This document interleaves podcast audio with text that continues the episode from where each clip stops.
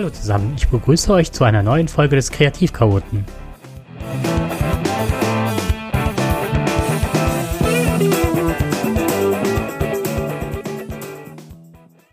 Heute beschäftigen wir uns mit dem Binge-Eating, einer Komorbidität, also einer weiteren Begleiterscheinung oder einer Störung bei ADHS.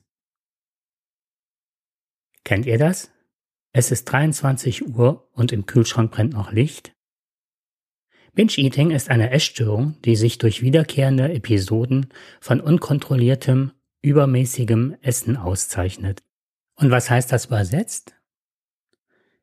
Binge-Eating, der Name leitet sich vom englischen Begriff Binge-Eating ab, das für exzessives, übermäßiges Essen steht. Binge bedeutet so viel wie Gelage. Menschen mit einer Binge-Eating-Störung leiden unter immer wiederkehrenden Essanfällen. Man kann es auch positiv konnotieren, also eine positive Zuschreibung enthält Binge im Zusammenhang mit Binge-Watching, wenn man eine Staffel einer Serie hintereinander wegschaut. Noch zu erklären ist der Begriff Prävalenz. Der kommt nämlich jetzt häufiger vor. Prävalenz bedeutet, wie weit verbreitet oder wie häufig eine bestimmte Krankheit in einer Gruppe von Menschen ist. Nehmen wir an, wir haben eine Gruppe von 100 Erwachsenen wenn zehn von ihnen die gleiche Krankheit haben, dann können wir sagen, dass die Prävalenz der Krankheit in dieser Gruppe 10 von 100 beträgt oder 10 Prozent. Das bedeutet, dass 10 von 100 Menschen in dieser Gruppe die Krankheit haben. Die Binge-Eating-Störung ist nach ICD-10 klassifiziert. Um das zu verstehen, was ICD-10 ist, und damit ich auf diese Klassifikation in den folgenden Sendungen nicht näher eingehen muss, folgt jetzt ein kleiner Exkurs. Ihr könnt ihn gerne, falls euch dies bekannt ist, durch die Nutzung der Kapitelmarken überspringen.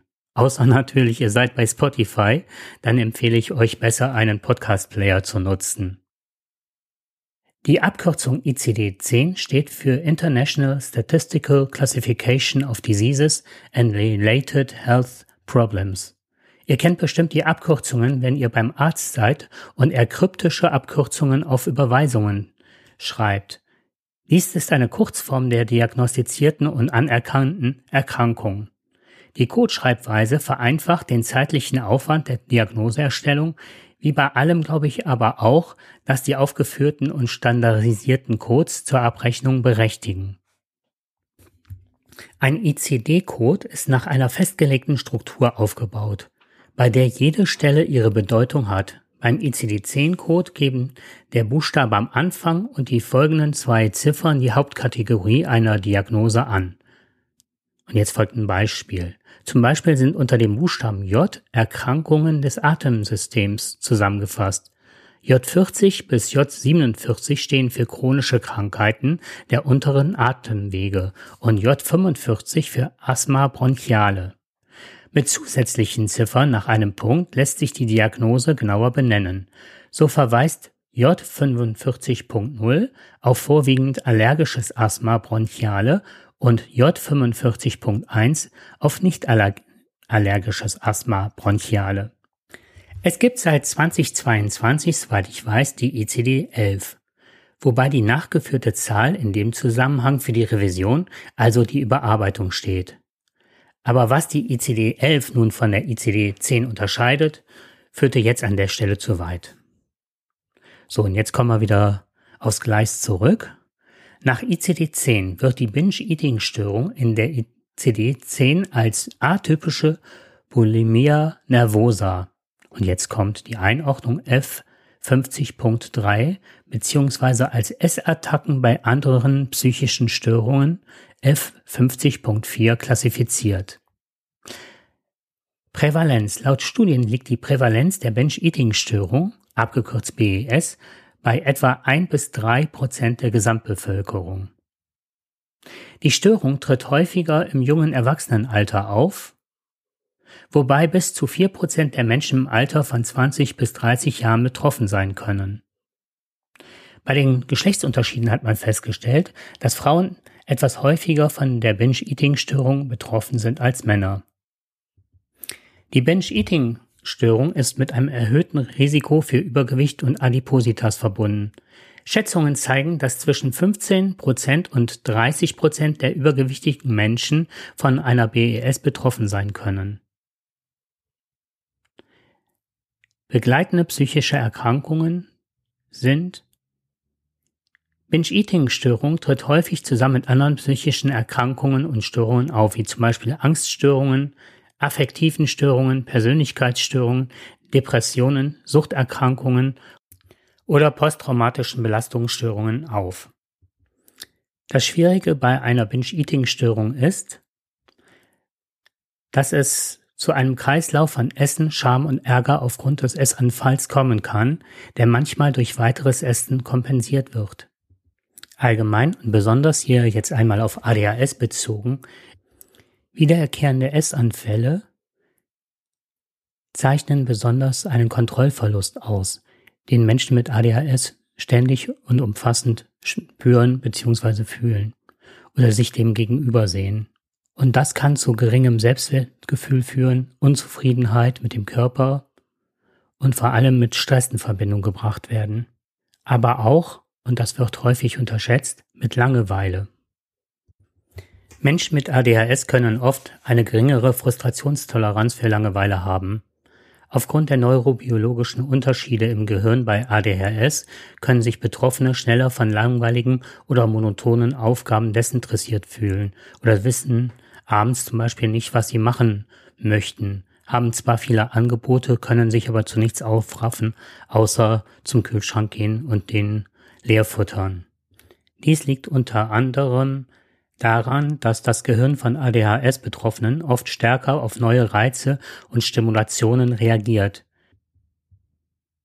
Besonders geeignet für eine schnelle Stimulation scheint hier das Essen zu sein und dabei besonders Junkfood bzw.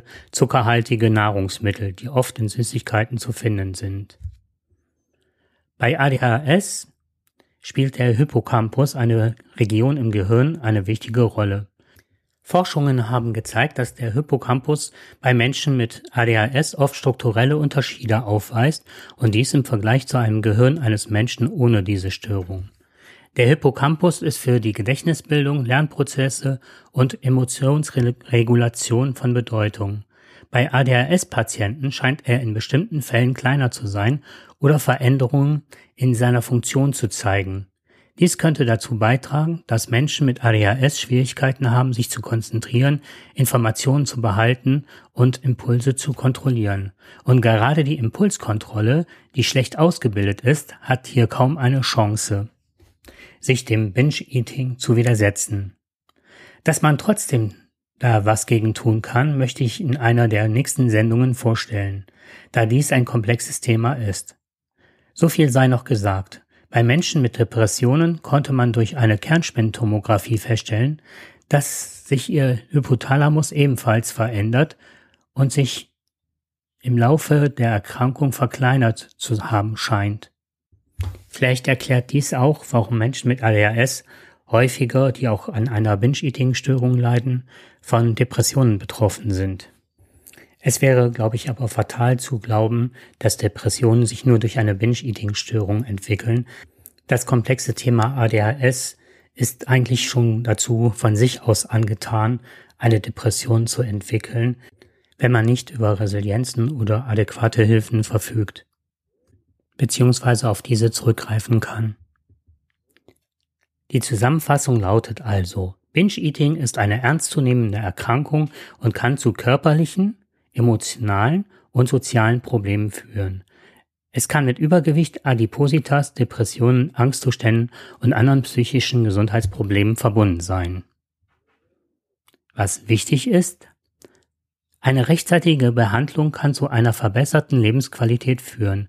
Eine Therapie zielt darauf ab, die Symptome zu lindern und mögliche zugrunde liegende psychische Erkrankungen anzugehen.